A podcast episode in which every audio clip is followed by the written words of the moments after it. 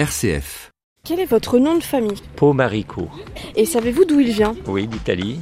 Je sais qu'il y a un, il y a un petit village dans le sud de l'Italie qui s'appelle euh, de ce nom oui, également. Un petit village d'Italie, oui, mais qui y habitait Depuis quand? Pourquoi ici? Mystère. Et pourtant, savoir d'où et de qui l'on vient, qui ne s'est jamais posé ces questions? Et de fait, nous serions 4 millions en France à tenter de remonter le cours du temps. Et peut-être vous-même avez été contaminé par ce virus familial. Mais par quoi commencer? Sur quelle piste se lancer? Que faire quand on se retrouve dans une impasse? Eh bien, on va le découvrir aujourd'hui avec notre invité. Marie-Odile Merniac, bonjour. Bonjour. Merci d'être avec nous. Alors, la généalogie, c'est votre grande passion. Auteur de nombreux livres sur l'origine des noms et des prénoms. Éditrice de collections de guides et de fascicules. Généalogie facile, publié chez Hachette. Créatrice également du site Archives et Culture. Euh, Marie-Odile Merniac, la légende raconte, euh, dans les temps anciens, que vous avez commencé à vous y plonger euh, dès l'âge de 12 ans pour la généalogie. Euh, Est-ce que c'est vrai et quel a été le déclic? Oui, alors ce sont des temps très anciens, effectivement, 12 ans. Oui. Euh, je, je ne sais plus. Malheureusement, on me pose toujours la question et je ne sais plus pourquoi j'ai commencé. J'avais trois de mes quatre arrière-grand-mères qui étaient vivantes, qui étaient nées dans les années 1880. Et comme on vit tous vieux dans la famille, elles avaient connu leurs grands-parents, les grands-parents de leurs maris, etc. Est-ce que c'est les, les récits, mais les récits ont vraiment commencé à partir du moment où je les ai interrogés. Je ne me souviens plus quel est le déclic. Mhm. En tout cas, ça vous a passionné, hein, puisque aujourd'hui vous êtes euh, devenu une généalogiste chevronnée. Vous-même, pour votre famille, vous êtes remonté jusqu'à quelle époque en ce qui vous concerne? Alors j'étais remontée en 1500 quand j'étais lycéenne. Ah, c'est déjà pas mal. Et je ne m'y Ouais. suis pas remise depuis. J'attends Oui. la retraite. voilà. Oui, parce que c'est très chronophage, hein, euh, repartir à. Ouais, on y passe des Mais- heures et des mais- heures. Oui. On, maintenant, on peut y passer aussi ses nuits. Autrefois, on était obligé d'aller dans les archives départementales avec Internet. Ouais. La moyenne d'âge est tombée à 42 ans parce que vous pouvez faire ça la nuit et le week-end. Oui, alors voilà. du, voilà. Du coup, il faut bien rassurer vos, euh, votre famille. Non, non, je fais de la généalogie. Je regarde pas autre chose. Je fais vraiment de la généalogie. Alors, vous êtes l'organisatrice aussi du salon de la généalogie qui va s'ouvrir à Paris à partir euh, du 5 mars prochain pour sa nouvelle édition. On en dira un mot en fin d'émission. Et puis, comme d'habitude, vous qui nous écoutez, vous pouvez intervenir. Vous avez commencé à vous lancer dans la chasse aux ancêtres. Eh bien, dites-nous pourquoi et où vous en êtes, ou encore vous souhaitez en savoir un peu plus sur votre nom de famille. Eh bien, n'hésitez pas, puisque Marie-Odile, vous avez amené votre ordinateur avec une base, je crois, de 60 000 patronymes. Il y a de quoi faire. 04 72 38 20 23, c'est le numéro où nous joindre, ou encore les courriels à votre service rcf.fr. Et Catherine, qui descend en droite ligne de Mercure, le dieu des messagers, relayera vos appels à partir de 10h15. À votre service, Vincent Bellotti. On a soulevé le couvercle de la boîte comme on aurait ouvert un coffre de pirate avec un trésor dedans. Sur le dessus, quelques photos d'enfance de papa, papa à la plage, papa dans un jardin avec des cousins que je ne connais pas. Enfin, un grand portrait plus ancien montrait papy à 18 ou 20 ans. C'est maman qui m'a dit que c'était lui parce que je ne le reconnaissais pas. J'ai scanné les trois photos côte à côte et sur la feuille imprimée, j'ai noté en haut mon papy Antoine Berlin, né au Lamentin en Martinique le 28 septembre 1950.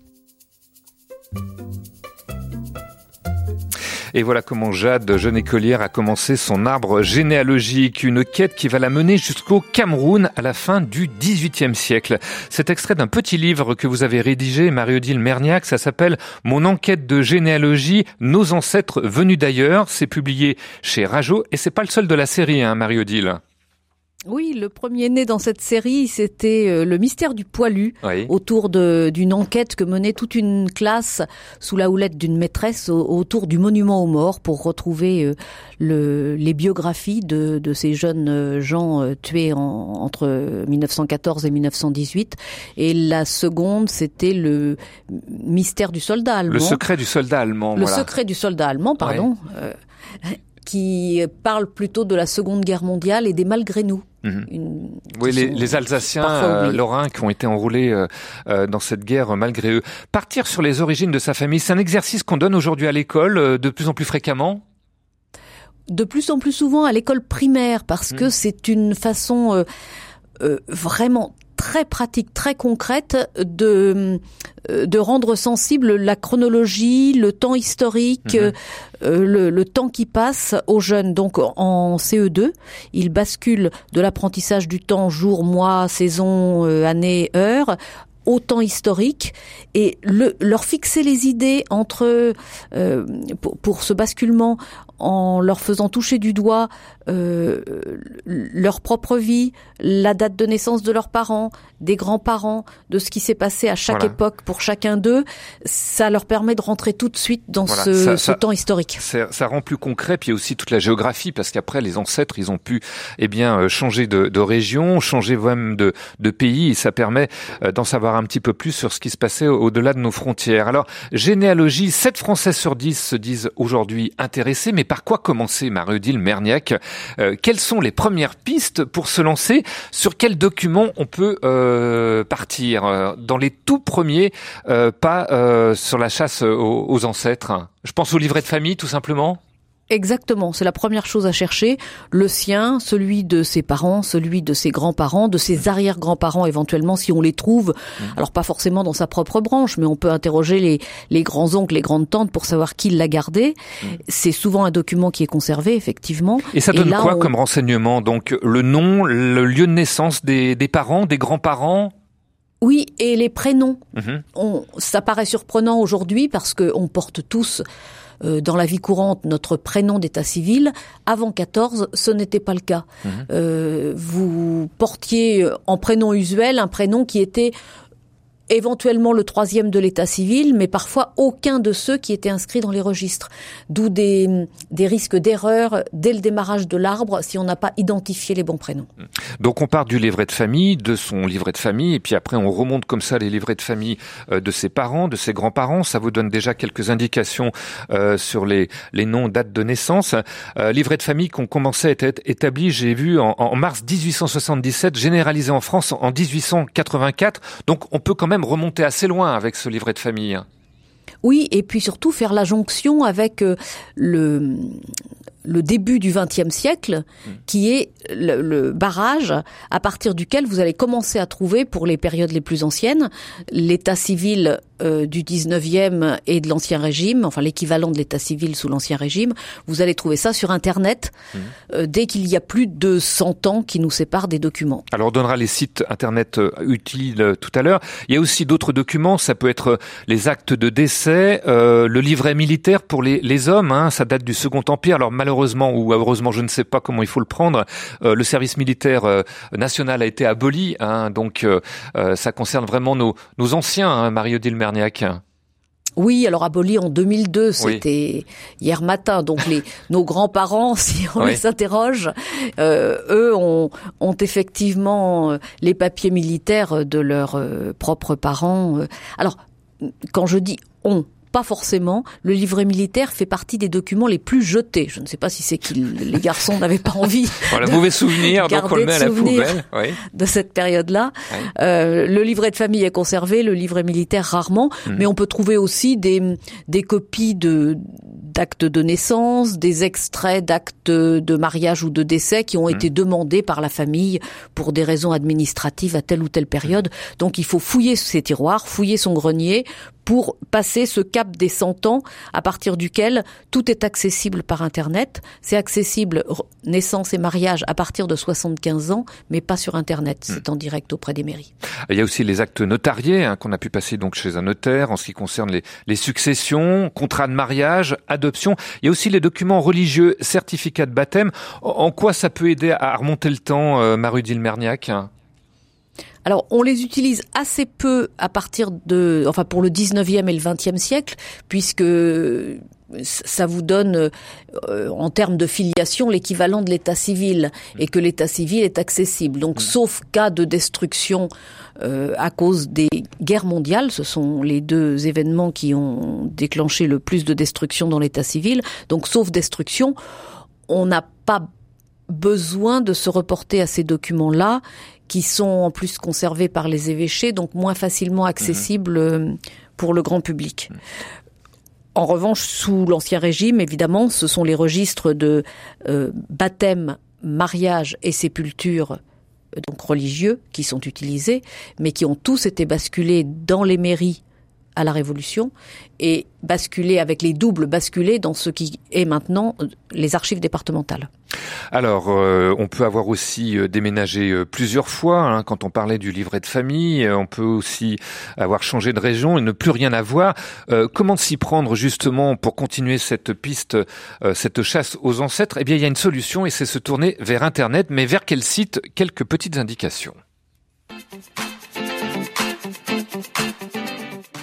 Philae est né en 2016, mais l'origine du portail remonte à l'an 2000. Sa vocation, c'est l'indexation des archives, des journaux et des fonds documentaires pour faciliter le travail des généalogistes. Philae est en quelque sorte l'ouvre-boîte des archives. Voilà, Philae, un site internet qui est une véritable mine de ressources, hein, comme l'explique, je crois, Mathilde Morin, qui est animatrice de votre site Archives et Culture, hein, Marie Delmerniac, je me trompe pas? Oui, oui, oui, un site euh, sur YouTube qui permet d'avoir une petite vidéo de formation de trois minutes tous les vendredis. Tous les vendredis. Et vraiment, c'est une. Euh, si vous voulez vraiment commencer euh, à, à, vous lancer dans la généalogie, je vous invite vraiment à vous à vous brancher, vous connecter sur ce site archiveculture.com. Il y a vraiment des des petits trucs, des petites astuces. On en donnera quelques-uns tout à l'heure. Philae. Alors ça s'écrit F-I-L-A-E. Qu'est-ce qu'on peut y trouver très précisément, Marie-Dile Merniac? Alors leur euh, idée de départ, c'est d'indexer tous les documents d'archives qu'ils peuvent euh, sur lesquels ils peuvent se, se plonger. Donc l'état civil du 19e siècle est indexé à 80%. Alors indexé, qu'est-ce que ça veut dire? Ça veut dire que les actes sont lus qu'on en extrait les prénoms et les noms des personnes qui sont concernées par l'acte et que dans un moteur de recherche Internet, on peut ensuite taper un nom, un prénom, ou un nom, ou le nom d'un couple, mhm. et hop, tous les actes concernant ce couple ou concernant cette personne vont apparaître. On clique sur la ligne qui a priori nous intéresse et on se retrouve transporté dans les pages euh, enfin sur le site des archives départementales concernées, donc dans le bon département, dans la bonne commune, dans le bon registre, à la bonne page, avec l'acte surligné en jaune. Donc mmh. ça, ça vous fait gagner un temps fou, sachant que par ailleurs, bien sûr, les euh, sites des archives départementales sont accessibles un par un, séparément. Mmh. Alors, Philae, euh, c'est gratuit en partie, mais c'est quand même payant avec un abonnement. Il faut quand même le préciser, Mario Delmerniac voilà, on peut saisir gratuitement son acte, c'est son arbre sur Philae et puis le, gérer pour euh, voilà euh, saisir quelque chose sur euh, informatique au lieu de l'avoir sur papier. Mm. Mais si on veut avoir accès aux actes indexés, effectivement, c'est sur abonnement. C'est c'est le coût d'une demi pizza par mois. J'aime bien cette image parce que oui, alors effectivement, ça, reste. je sais pas à quel prix vous mettez la pizza, mais ça doit être dans l'ordre de, quelque chose comme 5 euros. voilà, c'est ça. apparemment. Voilà, donc Philae, donc c'est une première piste. On peut remonter jusqu'à quelle euh, période avec euh, ce site? Euh, Alors sur Philae, vous avez ce qui est indexé, c'est essentiellement le 19e siècle. Ils commencent à indexer le 18e siècle et ils ont des partenariats avec les associations qui leur ont permis de, aussi de mettre en ligne des relevés effectué par les associations pour beaucoup de régions de France, pour l'Ancien Régime aussi. Hmm. Alors Philae, c'est une première piste. Il y a un autre site internet qui est intéressant qu'il faut euh, euh, proposer aussi à celles et ceux qui nous écoutent, c'est Généanet. Euh, qui l'a lancé et qu'est-ce qu'on y trouve précisément, Marie-Dile Merniac? Alors, il a été lancé à peu près à la même époque, d'ailleurs, que Philae, par des passionnés de généalogie qui s'étaient regroupés pour mettre en commun euh, les, les noms de leur arbre hmm. pour ensuite euh, essayer de voir s'ils n'avaient pas d'ancêtres communs. Et finalement, ce site est créé euh, c'est créé à partir de la mise en commun des arbres entiers de ceux qui le veulent bien. Donc vous avez créé un arbre généalogique où vous avez commencé, vous le mettez en ligne sur euh, Généanet, donc ça vous permet de le taper gratuitement, mhm. et ça vous donne tout de suite éventuellement des correspondances. Ça va vous dire que telle branche euh, pour vous qui s'arrête à tel ancêtre, en fait vous avez la suite dans l'arbre d'un lointain cousin que vous ne connaissiez pas, mais qui est lui aussi inscrit sur le site. on peut sauter de branche en branche comme ça. Complètement. Vous retrouvez des cousins et vous retrouvez des ancêtres. Mmh. Généanet, donc c'est un autre site. Alors il y a une autre piste internet, ça s'appelle Forbees. Euh, alors je prononce très mal en, anglais. .io. Forbees, c'est F O R E. Euh, c'est un site qui vous permet de euh, retrouver euh, la concentration, on va dire, géographique de vos ancêtres. Voilà, alors il ne donne pas d'arbres, il ne donne mm. pas de généalogie, mais c'est c'est très euh, ludique puisqu'on peut taper un nom de famille, quelle que soit son implantation dans le monde, et voir où il se trouve. Mm. Donc c'est le site que j'ai utilisé euh, comme euh, accroche dans le petit roman généalogique justement sur nos ancêtres venus d'ailleurs. Voilà, petite Jade qui arrive comme ça à cerner le nom d'un de ses ancêtres en Afrique et elle arrive à trouver la concentration de ce nom là où il est le plus fréquent, eh bien au Cameroun. autre site plus spécifique sur le, site euh, internet des Archives nationales euh, d'outre-mer, l'ANOM, hein, qui est cité également dans votre livre, et puis également celui du site Grand Mémorial, qui est plus spécialisé euh, dans les documents militaires, et puis également le vôtre, hein, Marie-Odile Merniac, on n'est jamais aussi bien servi que par soi-même, archiveculture.com, qui vous donne plein de petites vidéos, comme vous l'avez dit, la généalogie vue par les enfants de CE2, cimetière et généalogie, comment noter ses recherches, le vocabulaire des archives. Justement, au fur et à mesure qu'on arrive à trouver des éléments, est-ce qu'il y a une méthode simple et euh, efficace pour pouvoir organiser ces recherches hein alors déjà, si vous saisissez votre arbre en ligne, vous avez des architectures qui vous qui, soutiennent votre saisie, donc euh, qui vous évitent de, tout mélanger, qui vous aident à, bien construire ça. Euh, ensuite, effectivement, plus l'arbre va croître, plus votre mémoire ne va pas suffire et vous allez avoir besoin de passer du papier à l'informatique. Mmh.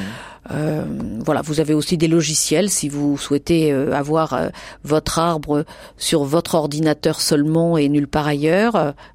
attention à faire des sauvegardes. Voilà, c'est. Mhm. Euh, la, la, canette de coca renversée sur le clavier, ça arrive. Et voilà, c'est euh, deux ans ou trois ans de recherche qui partent en fumée, et c'est vraiment dommage. Donc on sauvegarde évidemment à chaque fois. Euh, plein de petites vidéos sur le vocabulaire donc des archives, euh, déchiffrer les écritures de nos ancêtres à retrouver sur votre site archiveculture.com. On redonnera bien sûr les sites qu'on vient d'évoquer sur notre page podcast à votre service, l'émission du jour. Et puis plus simplement, dehors de ces sites, bah, vous commencez à prendre votre téléphone, vous appelez vos grands-parents comme le fait d'ailleurs la petite Jade en joignant son grand-père en Martinique. Hein. C'est comme ça que ça commence en général. Euh, c'est quand même plus vivant, hein, Marie-Odile Merniac, euh, que d'aller taper sur Internet. Oui, oui, on, bien sûr, on cherche des morts, mais c'est ce qui est sympathique, c'est de retrouver des cousins vivants et d'interroger ses parents et ses grands-parents et de garder la mémoire des souvenirs, mm. de, pouvoir transmettre des histoires mm. qui passent de génération en génération. D'ailleurs, dans votre livre, vous parlez des griots. Hein, vous savez, ce sont ces gens qui euh, étaient le, réceptacle, le gardien euh, des noms de famille dans les villages africains. Oui, tout à fait, qu'il est mémorisé sur mm. plusieurs générations, puisqu'on dit par exemple en, en Islande, mais aussi au Soudan, qu'on n'est adulte que si on est capable de réciter dix générations. Ah oui, c'est déjà pas mal. Alors, euh, on a parlé des documents écrits, il peut aussi y avoir des photos, parce que aussi, euh, très souvent, la, la, piste aux ancêtres, la chasse aux ancêtres, elle commence par des photos. Quels indices peuvent-elles nous donner quand on ne connaît pas le nom de celui ou de celle qui est dessus? Quelles sont aussi les impasses hein? Comment les, les, contourner? On va en parler dans quelques instants. Vos questions, vos témoignages, vous êtes lancé dans la chasse à, à vos ancêtres. Où est-ce que vous en êtes? Qu'est-ce que vous avez découvert Ou alors vous souhaitez en savoir un peu plus sur l'origine de votre nom de famille Eh bien, appelez-nous 04 72 38 20 23. C'est le numéro du standard ou par courriel à votre service rcf.fr. On va se retrouver tout de suite après une première page musicale. Il est né quelque part et c'est Maxime Le Forestier qui parcourt la planète.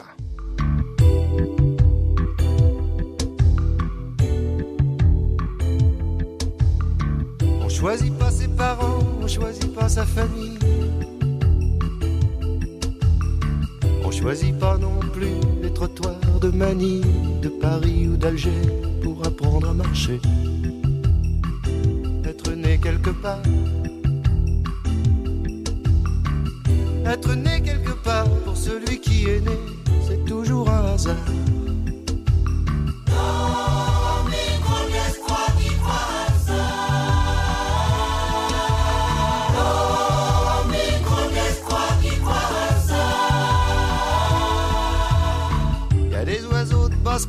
Des oiseaux de passage.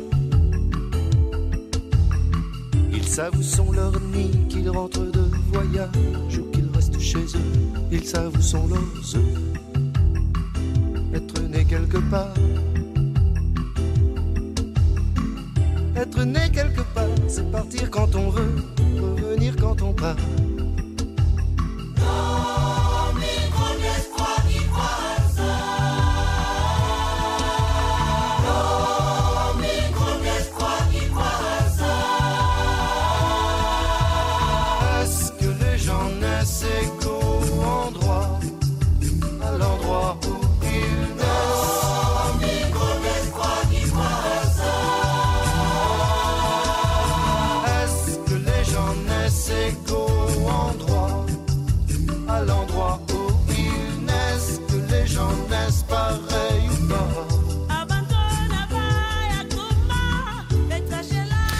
Quelque part, c'était Maxime Le Forestier, de son vrai prénom, Bruno Le Forestier. Il a reçu, peut-être étiez-vous devant votre écran de télé euh, vendredi, pour les victoires de la musique, eh bien il a reçu euh, une victoire pour l'ensemble de sa carrière. Où êtes-vous né vous-même? Et vos parents, arrière-grands-parents Qui y avait-il avant eux? Eh bien aujourd'hui dans votre service, on se lance sur la piste de nos ancêtres avec Marie-Odile Merniac, généalogiste et auteur de nombreux ouvrages sur la question. Vos questions, vos témoignages, on les attend au service d'archives suivant.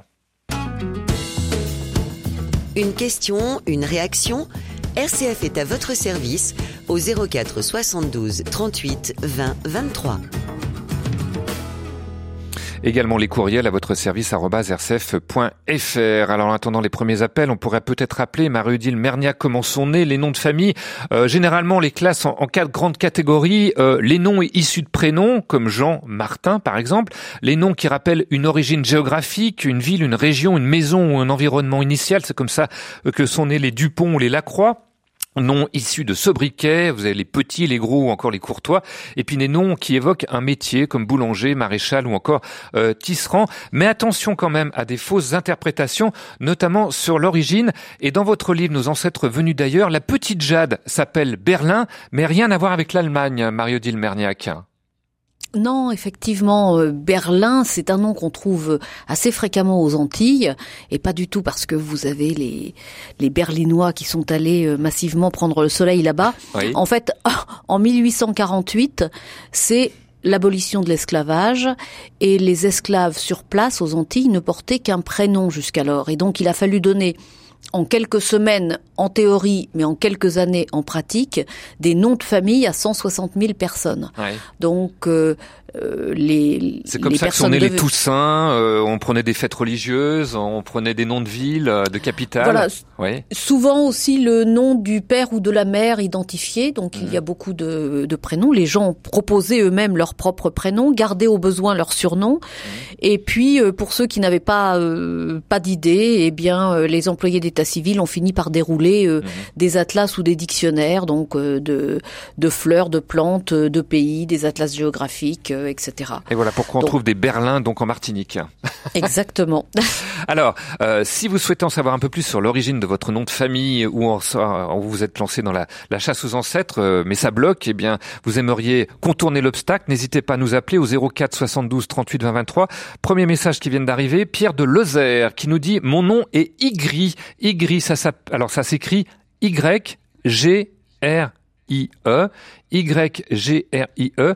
Euh, alors vous avez amené votre ordinateur avec une base de 60 000 noms. Est-ce que vous pouvez déjà renseigner Pierre pour savoir Y d'où ça peut venir? Alors, Y-G-R-I-E, je n'ai jamais eu l'occasion de l'étudier. Ah. Euh, je vais peut-être une déformation d'un nom, peut-être familial. Quand le nom est très rare, il est conseillé souvent de faire une euh, recherche euh, géographique, enfin une recherche généalogique d'abord. Oui, Le nom est porté par une quarantaine de personnes en France, oui. donc, il y a euh, une quarantaine de noms qui, rare. voilà, qui portent le nom d'Ygri. Et ils sont localisés où? Est-ce que vous avez une idée J'ai l'impression de m'adresser à une voyante, hein, Marie-Odile Merniac. Voilà, alors je vais faire tourner ma boule de cristal. Qu'est-ce que vous voyez sur votre ordinateur magique? Je tape. euh, il y a un site très bien fait aussi, euh, plus centré sur la France. Mhm. C'est celui que je suis en train de taper d'ailleurs en direct. C'est géopatronyme.com. Oui, euh, qui est en accès libre hein, et qui, à partir des statistiques de l'INSEE, vous donne sur France, Mhm. Métropole et Dom-Tom la localisation des, des noms de famille par tranche de 25 ans. Donc, euh, Mhm. Alors- depuis Euh, voilà, eh bien c'est l'Aveyron. Typiquement, au 19e siècle, le nom n'était présent que dans le département de l'Aveyron et nulle part ailleurs. Voilà, Igri. Donc. on peut déjà dire que ça vient une grosse concentration dans l'Aveyron. Et si Pierre, euh, qui nous appelle de Lozère, veut commencer à piocher un petit peu, à chercher dans ce coin-là, euh, il, peut se tourner donc euh, vers l'Aveyron. On a en ligne Anne qui nous appelle de Lormont près de Bordeaux. Bonjour Anne. Oui, bonjour. Et bonjour. encore une fois de ce de ce très beau texte, très belle émission, je veux dire. Oui, euh, oui j'ai la chance d'avoir une généalogie qui est déjà faite et qui remonte à, enfin, on est remonté à peu près en 1500. Ah, 1500, oui, oui, oui. C'est énorme, euh, oui. Oui, oui, ah, mais oui, puis c'est une grande chance. Oui. Mais en revanche, euh, j'aurais souhaité savoir, euh, donc le nom de famille c'est Saro, avec S comme Sophie, parce qu'on a souvent euh, tendance à entendre F. Donc mhm. c'est S oui. A, 2 R, O, T. Saro. Et j'aurais voulu savoir, parce que c'est vraiment 2 R, O, T. Mhm. Et j'aurais voulu savoir quelle était effectivement l'origine du nom, parce qu'on n'a on n'a pas trouvé exactement. Euh, oui, l'origine. D'accord. Saro, S-A-2-R-O-T. Marie-Odile Merniac. Celui-ci, j'ai eu l'occasion de l'étudier. Ah, alors ça tombe bien. Alors... Euh, Saro, c'est comme Serre, Sarah. Euh, c'est un, ça vient d'un ancien terme topographique qui désigne une ligne de crête séparant deux vallées. Mhm. Donc c'est un terme euh, utilisé surtout dans la moitié sud de la France et en Catalogne. Ça désigne une colline étroite et allongée. Mhm. Vous avez des gens qui s'appellent Serre, c'est la même signification. Mhm. Saro, pareil. Euh, ça vient du latin serra, Hein, qui désignait par métaphore un, relief aigu. On retrouve une centaine de personnes avec l'orthographe que vous venez d'indiquer, et surtout présent dans le département des Pyrénées-Atlantiques. Voilà ce qu'on pouvait vous dire, Anne, en ce qui concerne la signification de votre nom et l'origine géographique. Euh, dans un instant, on va prendre euh, un autre appel, et cette fois-ci, ça sera euh, du côté de Caen. Une des plus grandes fortunes du monde prit naissance près de Tours, au début du XVIIe siècle. Jean-Marc Clément cultivait la terre, plutôt mal d'ailleurs. Ses contemporains disaient de lui que sur un sol fertile et avec beaucoup d'eau, il ne saurait même pas produire de la boue. D'ailleurs, il n'en avait pas besoin, car en bêchant pour planter de l'oseille, il avait trouvé une caisse d'or. Incidemment, c'est de là que vient l'expression avoir de l'oseille. Voilà, naissance d'une dynastie, celle des Clément, qu'on retrouve en introduction dans le film Le milliardaire de Georges Cucor avec Yves Montand et Marilyn Monroe, de leur vrai nom au passage, hein, Ivo Livy pour Yves Montand et Norma Jean Mortensen Becker pour Marilyn Monroe. La généalogie, la chasse aux ancêtres, eh bien on y part aujourd'hui avec vous Marilyn Merniac, généalogiste et n'hésitez pas à nous appeler pour connaître l'origine de votre nom de famille ou encore euh, si vous avez mené des recherches, vous êtes un peu bloqué, eh bien dites-nous où vous en êtes, jusqu'où vous avez pu remonter. En ligne, on va prendre Monique qui nous appelle de Caen. Bonjour Monique. Oui, bonjour. Alors bonjour. moi, je, réponds à une question précédente. Oui. C'est-à-dire que c'était euh, comment vous, pourquoi vous avez commencé, pourquoi vous l'avez fait, ce que vous avez trouvé. Alors vous en êtes où, vous, Monique? Alors voilà. Alors ce que je peux vous dire, c'est que moi, je n'ai pas tous ces outils, Internet, etc. Oui. Donc j'ai commencé, puisque moi je suis sur un lit et que bon voilà, je peux pas faire grand chose. J'ai commencé à chercher pour euh, des raisons, il y a déjà très longtemps, pour des raisons thérapeutiques, un peu pour mhm. comprendre d'où je venais, enfin les familles, etc. Puisque je n'avais plus d'ascendant. Oui. Et puis je savais que mon grand-père avait fait un arbre généalogique, mais j'ai jamais retrouvé mmh. parce que je pense que la guerre a, disparu des choses. Oui. Donc dans mes documents, alors ce que j'ai fait, c'est que moi j'ai euh, pour les gens qui justement ont du temps, hein, ou qui sont alités, ou etc. Ou qui sont seniors. Hein. Oui. J'ai trouvé très justement ces photos dont on ne sait pas euh, qui, qui était qui et qui était quoi. Oui. Eh bien, j'ai entrepris déjà toutes les photos que j'ai chez moi, je mets derrière le nom, le prénom, les dates de naissance et qui c'est. Mhm. Comme ça, mes descendants y trouveront. Voilà. Donc il y a déjà ça. Et puis euh, donc j'ai obtenu des mairies autant que j'ai pu le faire euh, les actes de naissance et de décès des ancêtres pour remonter autant que je pouvais.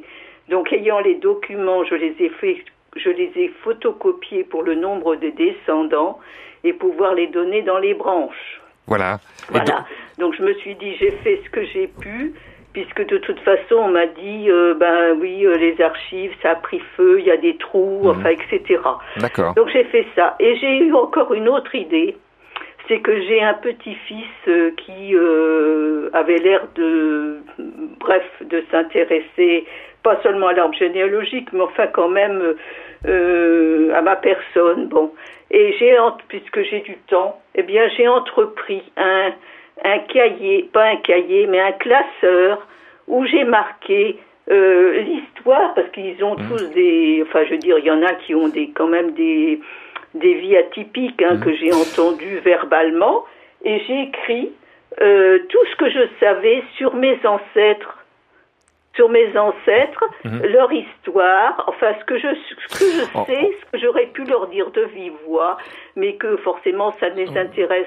Voilà, c'est une manière de leur de leur parler à travers à travers les siècles. Merci Monique de votre témoignage. On voit que ça vous occupe beaucoup, hein, que ça peut être un peu euh, une une saine occupation euh, lorsqu'on malheureusement n'arrive plus à, à à se déplacer. On voit que vous avez pu remonter euh, très loin. Merci encore de votre de votre témoignage qui va peut-être donner envie à d'autres de se lancer aussi dans cette piste aux ancêtres. Alors d'autres noms, d'autres témoignages, d'autres questions 04 72 38 20 23. On se retrouve dans quelques petites secondes. À votre service revient dans une minute. La vie est un art. Bénédicte Draillard. Parler de sexualité n'est pas chose aisée, encore plus au sein de l'Église. Ce sujet suscite souvent un réel malaise. Alors comment en parler? Jean-François Noël, prêtre, psychanalyste et psychologue, nous éclaire sur cette question sensible dans La vie est un art, ce lundi à 16h. Au départ, le couple se fonde sur l'amour. Mais pour se construire dans la durée, il a d'autres nécessités. Dans sa collection Les Essentiels, la boutique RCF vous présente Cheminer en couple, un coffret de 4 CD qui aborde les différents aspects de la vie à deux. Des conseils précieux et des pistes à explorer pour que chacun puisse s'épanouir dans une relation durable. Pour plus de renseignements et commander ce coffret, appelez le service auditeur au 04 72 38 62 10. 10h, 11h, RCF est à votre service. Regarde, c'est dans le livre des Montmirail. Alors, voilà le premier conte, Godefroy le Hardy. Il a quand même le même nez, le même front, non? Mais là, tu me montres une gravure d'il y a 900 ans. Faut pas le rapport avec ton cousin Hubert. Appelé au château, on voit cousin Hubert au Saint-Cyrien à 19 ans sur le dernier tableau de famille pour lequel on a tous posé quand on était petite fille. Eh ben, ça va faire avancer le schmilblick. Voilà, difficile de pas vous passer cet extrait des visiteurs de Jean-Marie Poiret quand on parle de généalogie. Ok, vous l'avez vu combien de fois ce film, Marie-Odile Merniac Oh, trois ou quatre fois. Ça vous aurait, ça vous aurait plu comme ça de remonter le temps et d'aller saluer vos ancêtres ou pas? Oh oui, oui, Oui. oui, je pense que euh, on a tous envie. Alors surtout, euh, en ayant commencé enfant, on, on a envie de remonter au temps des chevaliers, ça Ouais. c'est certain. Voilà. Oui. Alors avec vous, en tout cas, on remonte le cours du temps. euh, comment se lancer dans la chasse aux ancêtres? Sur quelle piste partir? Euh, Je rappelle que vous êtes généalogiste, organisatrice également du salon de la généalogie qui va s'ouvrir le 5 mars prochain à Paris. Et vous, où est-ce que vous en êtes de vos recherches? Jusqu'où Plutôt, quand êtes-vous remonté? À quelle période? Vous aimeriez en savoir plus sur l'origine de votre nom de famille Eh bien, appelez-nous au 04 72 38 20 23 ou les courriels à votre service rcf.fr. Alors, on a eu d'autres messages qui sont arrivés euh, au standard, notamment euh, le message de Jeanne qui nous dit euh, l'origine de mon nom, c'est enfin mon nom c'est Hasbrook. Alors Hasbrook, ça s'écrit H A Z E B R O U C Q. Il y a un Q à la fin et non K comme la ville dans le nord de la France. Hasbrook. Euh, Marie-Del Merniac, est-ce que vous pourrez renseigner Jeanne sur l'origine de ce nom? B-R-O-U. CQ. À la fin, Voilà. C-Q. Et non Oui, pas un K. Mais alors, Hmm. oui, mais alors, franchement, euh, c'est l'origine, euh, ça vient de la ville, Oui. hein, très clairement. Les L'orthographe ne s'est figée pour les noms de famille qu'à la fin du 19e siècle. On écrivait autrefois, que ce soit euh, les, offi- les officiers d'état civil du 19e, que ce soit les curés du 18e, 17e, 16e, ils notaient les noms comme ils les entendaient, avec leur façon de le noter. Et comme la plupart des gens ne savaient ni lire ni écrire, ils n'étaient pas là par-dessus leur épaule pour dire attention, vous avez fait une faute. Oui. Donc, euh, euh, le, Hasbro qui est un Q ou un K à la fin, ça change pas grand-chose. c'est la même chose. Voilà. Non, c'est ça la même donc de- signification, ça, vient du renvoie Nord. à la ville. D'accord. Oui. Un autre mail de Geneviève qui dit je m'appelle Jacquet. Alors Jacquet, Jacquet ça s'écrit J A C Q U E T. Elle aimerait savoir l'origine de son nom. Elle pense que ses ancêtres avaient fait Saint-Jacques de Compostelle. Elle a entendu une autre explication plus terre à terre que son nom viendrait de paysans gens de la terre. Alors elle se demande euh, voilà, quelle est l'origine du mot Jacquet. Alors Jacquet, c'est vrai, j'imagine c'est un nom assez connu, assez courant, je veux dire euh, Marnier Merniac. Oui, oui, on a euh, euh, en gros 30 000 personnes qui le portent. Oui. Mais euh, il ne faut pas aller. Peut-être qu'elle a des ancêtres qui sont allés à Compostelle, mais 40% des noms de famille en France viennent d'un ancien prénom ou d'un prénom toujours porté ou d'un de ses diminutifs. Donc on a des Martin, Martinet, Martineau, etc. Et on a des Jacques, Jacquet, Jacot, euh, Jacquelin, Jacou, etc. ouais. Ouais. Jacou, Ouais. qui sont des diminutifs très très classiques de Jacques et qui ne veulent rien, qui ne désignent rien d'autre que le euh, prénom enfin le nom de baptême porté par l'ancêtre initial au moment où il n'y avait pas encore de nom de famille. Les enfants ont été désignés par leur prénom, enfin leur nom de baptême associé ensuite à celui du au nom de baptême de leur père. Voilà. D'ailleurs, euh, si ma mémoire est bonne, lorsqu'on voulait euh, désigner un paysan dans un terme un petit peu injurieux, on disait un Jacques, hein, euh, je crois, Merniac. hein. Oui, mais ça, je pense que c'est plus récent. Il faudrait Ouais. vérifier. Mais euh, les noms de famille se sont forgés au XIIe, XIIIe siècle. Je ne suis pas sûr que cette expression date de cette époque-là. Voilà pour l'origine du mot euh, Jacquet. D'ailleurs, il faut au- peut-être souligner au passage que faut pas rêver non plus. Hein, euh, Marie-Hélène Merniac, je pense que les trois quarts de la population française descendent de paysans hein, euh, et non pas de Napoléon ou d'un noble. En général, c'est l'origine, elle, elle est plutôt euh, éleveur-cultivateur. Oui, alors on pourrait même dire tous Oui. les Français descendent de paysans, puisqu'en fait, on a huit arrière-grands-parents, euh, 16 au-dessus, 32, 64.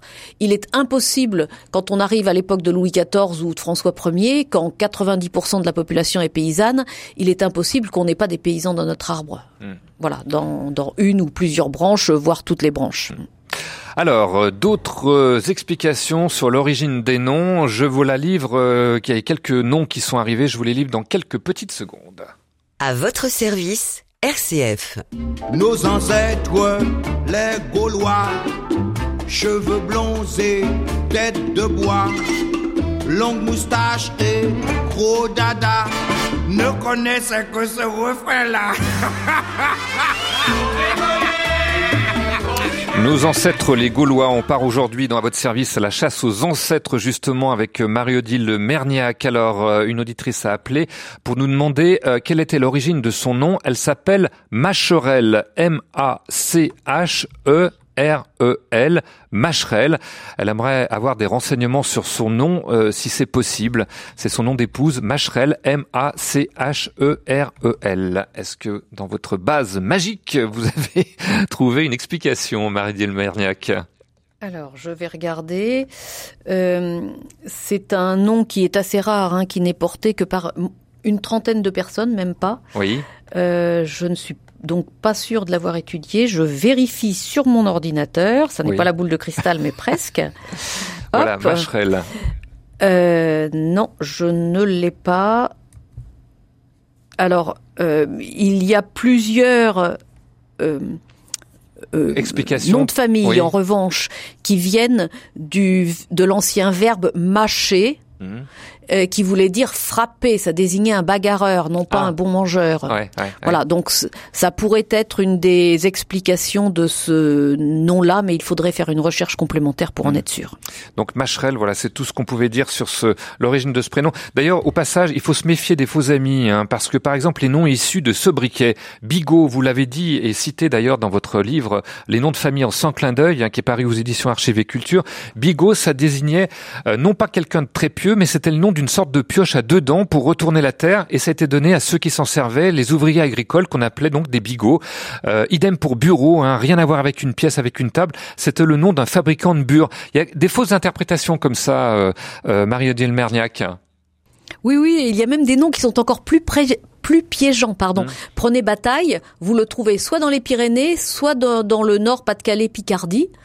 Et en fait, dans le Nord, ça a une racine latine, ça désignait effectivement un batailleur, un querelleur, mais dans le Sud, il faut toujours voir dans quelle langue le nom a été forgé. Ça s'est forgé à partir de l'occitan, et Battaglia, c'était le sonneur de cloche. Mhm. Voilà. Donc rien à voir avec le bagarreur. Même si vous sonnez les cloches, c'est un bagarreur sonneur de cloches. hein. Mais ça, on en avait déjà parlé Voilà. lors d'une précédente euh, émission. Alors, euh, il peut y avoir euh, des documents écrits, mais il peut également y avoir des photos. Alors, comment les faire parler ces photos quand aucun nom n'est marqué dessus?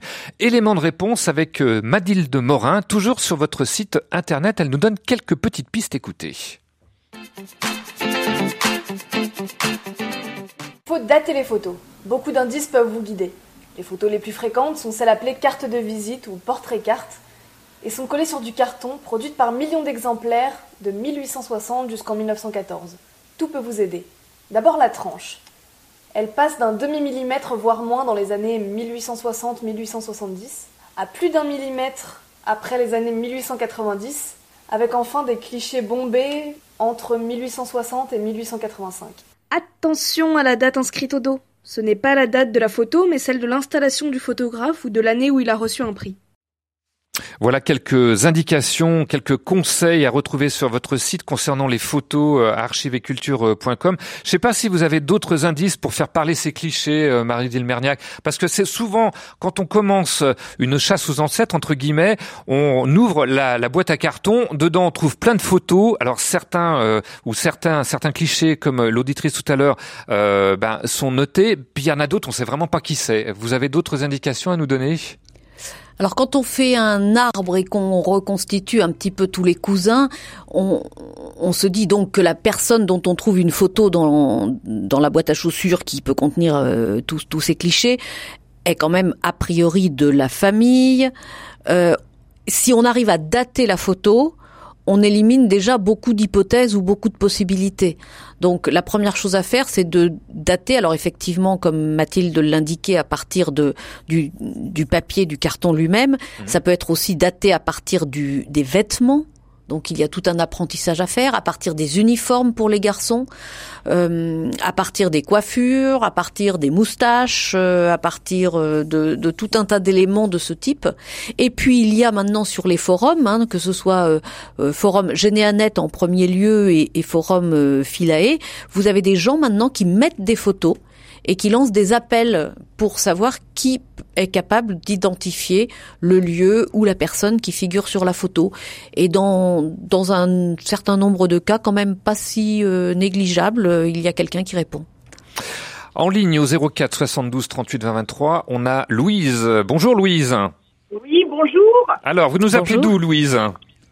Oui, alors bonjour. Alors moi, je, je vais vous expliquer. Donc, je suis née dans une famille euh, française avec des doubles nationalités, française et étrangère. Oui. Et donc, je suis née euh, avec un papa qui est né euh, donc euh, en, en, en au Liban et en Syrie, c'est-à-dire euh, donc euh, ses, ses parents étaient partis là-bas pour faire la, la construction et le tronçon de chemin de fer, et il est né là-bas en Syrie. euh, bon, il travaillait sur les deux parties, sur les deux territoires syriens Oui. et, et libanais. Et donc, euh, bah, j'ai ma maman qui évidemment euh, a un nom euh, libanais aussi. Oui. Et donc, je, voudrais- je voudrais euh, refonder. euh, Il y a eu une, une écriture qui s'est passée, et je voudrais donner à mes enfants une euh, un établi Mhm. avec de sérieuses euh, de, informations précises pour les deux familles, Mhm. paternelle et maternelle. Est-ce que ça c'est possible? Parce que j'ai eu euh, deux siècles et je, on peut pas euh, continuer. Est-ce que ça c'est est-ce qu'il y a on peut est-ce qu'on peut aller plus loin et refonder pour donner à mes enfants les meilleures précisions? Hmm. Alors, euh, vous êtes remonté jusqu'à deux siècles, hein, c'est ce que vous nous dites, hein, Oui. Louise. D'accord. Oui. Alors, au-delà de ces deux siècles, qu'est-ce qui a pu se passer? Quelles sont les difficultés ou les impasses euh, auxquelles on pourrait être confronté, euh, Merniac hein? Alors, s'il y a deux siècles, les deux familles maternelles et paternelles étaient encore au Liban, là, je, je dois dire que il existe maintenant beaucoup de choses sur différents pays qui sont accessibles par Internet. Dans certains pays, pas du tout, Mhm. euh, ou partiellement. Le Liban, je ne connais pas suffisamment pour être capable de vous dire ce qui peut exister et quelles sont les sources de substitution si vous ne trouvez plus d'état civil pour cette époque-là. Euh, voilà, là, je, ne peux que vous inviter à euh, déjà retrouver les registres, enfin les dossiers de naturalisation s'il y en a eu. Ils sont indexés à partir du début du 19e siècle. Enfin, ils sont, on, on peut les retrouver à partir du début du 19e siècle par les archives nationales. Et ces dossiers donnent des filiations précises, donnent des indications de lieux, de noms qui sont parfaitement fiables. Après, effectivement, pour aller au-delà, il faut découvrir quelles sont les sources du pays qui existent. Euh, vous avez un site qui s'appelle familysearch.org qui donne euh, des bases de données un peu sur le monde entier, euh, mais avec beaucoup de trous. Je ne sais pas ce qu'ils ont exactement sur le Liban. Voilà, euh, parfois euh, on est un peu bloqué, hein, Marie-Lise Merniac, euh, à cause de la du pays ou qui n'a pas encore mis ses archives euh, en ligne. Ça peut être aussi euh, euh, parce que le- les, registres ont, brûlé. Il y a une légende tenace qui dit que tout a brûlé à la Révolution. Euh, C'est vrai ou pas euh, en ce qui concerne la France, Marie-Odile Merniac? Alors en France, ce qui a brûlé à la Révolution, ce sont les registres fiscaux, c'est-à-dire les registres terriers, Oui. l'équivalent du cadastre Oui. euh, sur lequel étaient assujettis euh, les, les impôts qu'on faisait payer aux, aux différentes familles. Donc ça, ça a brûlé. En revanche, les registres paroissiaux, c'est-à-dire ceux qui étaient l'équivalent de l'état civil, euh, euh, baptême, naissance, euh, baptême, mariage, pardon, et, et sépulture, ça servait à prouver un âge pour rentrer dans un emploi ou, ou dans certaines professions. Qui étaient un peu verrouillées, ça servait à prouver euh, un, un mariage, ça servait à prouver un décès pour une succession, et ça, ça n'a pas brûlé. D'accord. Ce ça, sont ça- les Oui. non, ce sont les guerres mondiales en fait qui ont fait des dégâts dans ces registres-là, mais pas du tout la révolution. Guerre mondiale et également euh, euh, en ce qui concerne l'Alsace et la Lorraine, plus précisément, euh, Marie-Odile Merniac. Oui, alors on, on a euh, déjà le- la guerre de 1870 Oui. qui a fait beaucoup de, dé- de dégâts dans les Ardennes principalement. Euh, la guerre de 14 qui a ravagé des, et fait disparaître euh, les documents de communes entières. Le débarquement qui a détruit énormément de choses, principalement dans oui. le Cotentin, en Mhm. Normandie. Oui. Euh, le Cotentin a été euh, ravagé sur ce plan-là. Euh, voilà. Après, il y a toujours des sources de contournement. Il existe précisément, justement, des sources fiscales qu'on peut utiliser sur le 19e, début 20e, des registres notariés. Euh, tout ça n'était pas conservé au même endroit. Il n'y avait pas à la fois euh, l'état civil, les documents des notaires et les documents du fisc qui étaient euh, euh, dans le même lieu. Oui. Mhm. Donc, On peut ça, essayer de contourner, voilà, en essayant Voilà. de voir les, le notaire de, de, de famille, euh, voir s'il a conservé quelques euh, documents. Alors d'autres euh, courriels qui sont arrivés, qui nous demandent l'origine de ce nom, euh, je vous les donne. Il y aurait euh, Chavreau, alors ça s'écrit C-H-A-V-E-R-O-T, également Plaça, P-L-A-2-S-A-T, et puis prêcheur, hein, comme un, prêcheur dominicain, euh, prêcheur, P-R-E, accent circonflexe, C-H-E-U-R. Donc Chavreau, C-H-A-V-E-R-O-T, Plaça, P-L-A-2-S-A-T, et puis prêcheur. Alors, je vous laisse... euh, euh, consulter euh, votre base de données, hein, euh, Marodiel Merniac. On va tourner une petite page musicale et puis on va essayer de répondre à ces auditeurs auditrices pour savoir quelle est l'origine et la signification de ces trois euh, noms de famille. On se retrouve dans quelques instants après nous avoir fait tirer le portrait par les frères Jacques.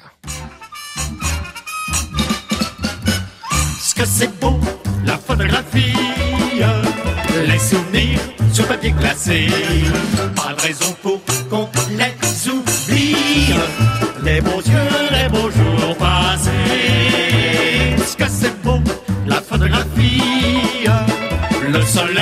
qu'on fait prisonnier. Pas raison pour qu'on les oublie, les petites femmes en en noir et blanc, au cinquantième, ça fait l'effet sur l'amateur. Et c'est pas rare qu'on s'en souvienne, comme si elles étaient en couleur. ce que c'est beau, la photographie. Plus, l'amour va passer. Y a pas de raison pour qu'on oublie. Sa petite gueule sur l'instantané. Ne bougeons plus. Ce que c'est beau, la photographie. Les amants sur papier chamois. Pas de raison pour qu'on les oublie. Les belles heures des beaux autrefois. Ce que c'est beau, la photographie. On choisit l'instant et l'endroit. Pas raison pour qu'on les oublie. Les petites femmes en titre en patois. En noir et blanc, on voit pas comme. Ça fait de l'effet sur l'amateur. Mais qu'une main ouvre l'album et tout se retrouve en couleur. Ce que c'est beau, la photographie. Bougeons plus, l'amour va passer. Un, deux, trois, c'est la plus jolie. Agrandie, vous l'encadrerez. Ne bougeons plus. Attention, 1, 2, 3, j'appuie. On sourit pour l'éternité.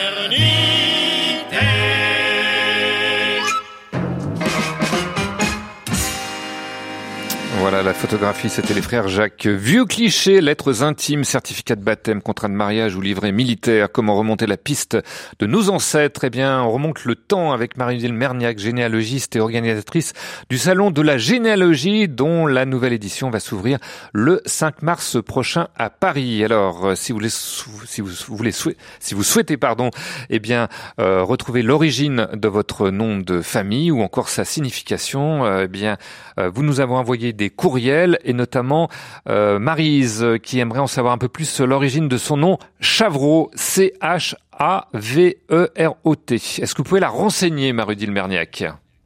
Oui, ça a désigné un terrassier. En fait, parce que il y avait un, en ancien français un mot chaveor qui désignait celui qui creuse. Voilà, donc c'est un mot euh, qui n'a plus cours aujourd'hui, qui est oublié, mais euh, le nom de famille, creuse, hein.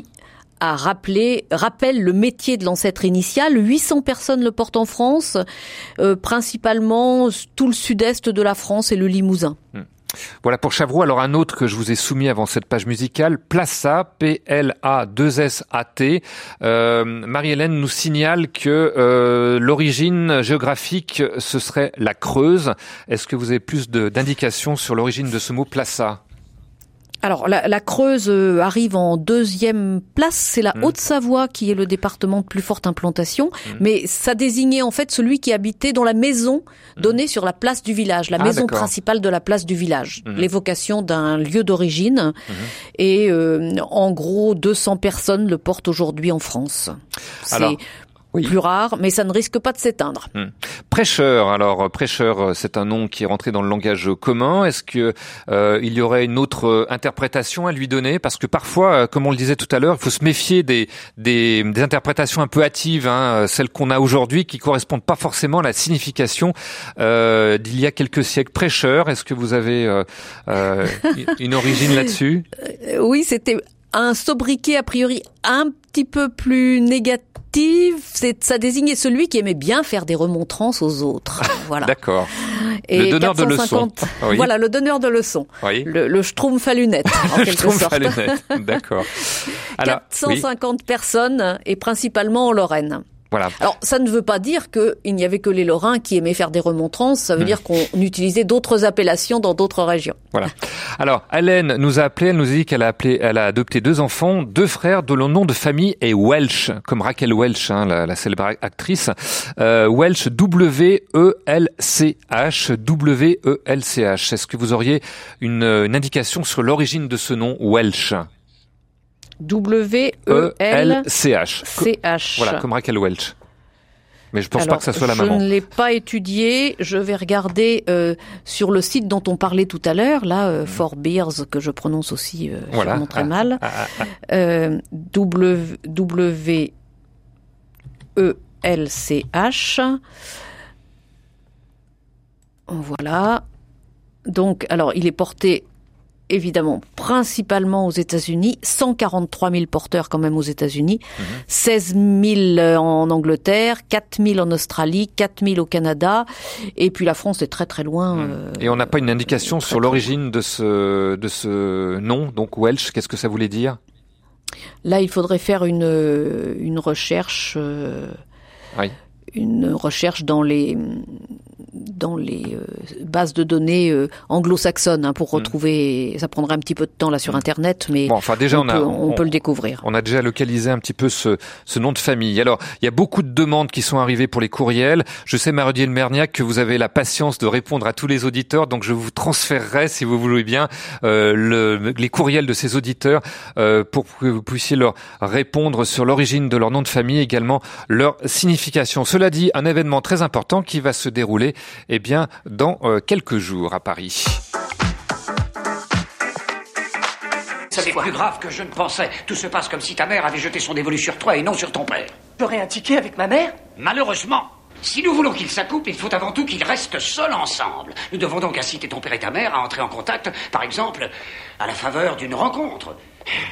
Vous voulez parler d'un rencard? C'est ça. Et oui, si papa ne rencontre pas maman, vous n'existez pas. Extrait, vous l'avez reconnu, de Retour vers le futur de Romer Zebekis. Alors, sans avoir une DeLorean pour euh, pouvoir remonter le temps, on pourra quand même, eh bien, avoir des informations à partir du 5 mars à la mairie du 15e arrondissement avec ce sixième salon de la généalogie, le grand rendez-vous des passionnés du passé. Qu'est-ce qu'on va pouvoir y trouver, Mario-Odile Merniac, puisque c'est vous qui l'organisez? Alors, on y trouve déjà des associations de toutes les régions de France qui viennent avec leur base de données. On a une quinzaine de pays présents, euh, également avec leur base de données. On a le, puisque tous nos ancêtres faisaient masculins faisaient leur service militaire et ont participé, hélas, à bien des guerres. On a le service historique de la défense qui est présent. On a la Croix-Rouge internationale qui vient de Genève avec les, leur base de données sur les prisonniers de guerre de la première et de la seconde guerre mondiale. On a aussi euh, effectivement les archives nationales d'outre-mer, les archives diplomatiques pour les Français partis à l'étranger, euh, des, hum, des spécialistes par exemple pour euh, ceux qui font des recherches sur un ancêtre qui était né sous X ou de l'assistance publique, euh, que, ou abandonné au XVIIIe siècle ou au XVIIe encore plus anciennement. Euh, Enfin, voilà, énormément des de, de- spécialistes. ouais, de- des, des spécialistes dans leur domaine très réservé, comme vous dites, comme par exemple retrouver des ancêtres prisonniers de, la, de, de guerre ou euh, que faire quand l'ancêtre vient de l'assistance. C'est vrai que on pourrait se retrouver bloqué. Ben là, on aura euh, des pistes. Il y aura aussi comment transmettre les résultats, partager son histoire familiale, écrire un blog euh, ou faire un film, mettre en forme son arbre généalogique, euh, scanner des archives, et puis également Éric Labelle, qui est docteur en histoire, spécialiste de l'histoire militaire française de 1850 à 1945, qui pourrait identifier eh bien des décorations, des uniformes à partir de photos de famille anciennes. Parce que c'est vrai qu'on peut avoir un, un grand-oncle, un arrière-grand-oncle décoré, on ne sait pas qui c'est, au moins on saura son grade, euh, Marielle Mer- Merniac. Voilà, alors il vient donner une conférence le vendredi matin. Il n'est là que le vendredi, mais il reste ensuite toute la journée après sa conférence pour pouvoir aider les gens euh, à identifier soit des décorations qu'ils peuvent avoir, soit en tout cas sur des photos de famille anciennes, et l'uniforme, et la décoration, le grade, savoir euh, quelle année euh, a été prise la photo. Mm. Il peut, euh, il peut vraiment identifier tout cela. Euh, Est-ce qu'il faut encore faire de la publicité pour salon? Parce que chaque année, c'est de plus en plus, ça déborde dans, tout- dans tous les sens. Euh, Qu'est-ce qui peut expliquer ce, cet engouement encore aujourd'hui pour la généalogie, euh, Marie-Diel Merniac? Est-ce que ça va plus loin que simplement de, le désir de retrouver ses racines? Bah, c'est surtout un loisir très amusant. Enfin, c'est vraiment dès qu'on a mis le doigt, on, on prend du plaisir à le faire. C'est hum, ça permet aussi de de transmettre en famille, d'en parler en famille, euh, de retrouver des cousins. Parce que euh, vous avez dit c'est le salon des passionnés du passé, mais on a aussi sur place quantité de gens qui se retrouvent cousins parce qu'ils sont tous les deux devant le stand Bretagne et puis qu'ils étudient des familles du même canton et ils se retrouvent des ancêtres communs et ça se termine ensuite au café d'en face. Voilà, donc on Voilà, c'est une manière On- de, de retrouver la famille très très éloignée autour d'un stand. Voilà. Eh bien, merci Marie-Lille Merniac d'avoir été avec nous. Je rappelle ce sixième salon de la généalogie, c'est du 5 au 7 mars prochain à la mairie du 15e arrondissement de Paris et des renseignements à retrouver sur archiveculture.com. Merci d'avoir été avec nous. Merci aussi à Philippe Ford dont l'ancêtre manipulait déjà des os de mammouth en forme de manette, de même que Catherine, descendante en ligne directe de Graham Bell, l'inventeur du téléphone. Et demain, on parle de quoi? Eh bien, on parlera d'anxiété, peur à l'idée de parler en public, de prendre l'avion, de passer le permis. Ça peut se comprendre, mais quand ça devient trop handicapant, comment réagir? Eh bien, on s'entraînera avec notre invité, auteur de 50 exercices pour lutter contre l'anxiété. À demain, en tout cas, nous, on le veut bien.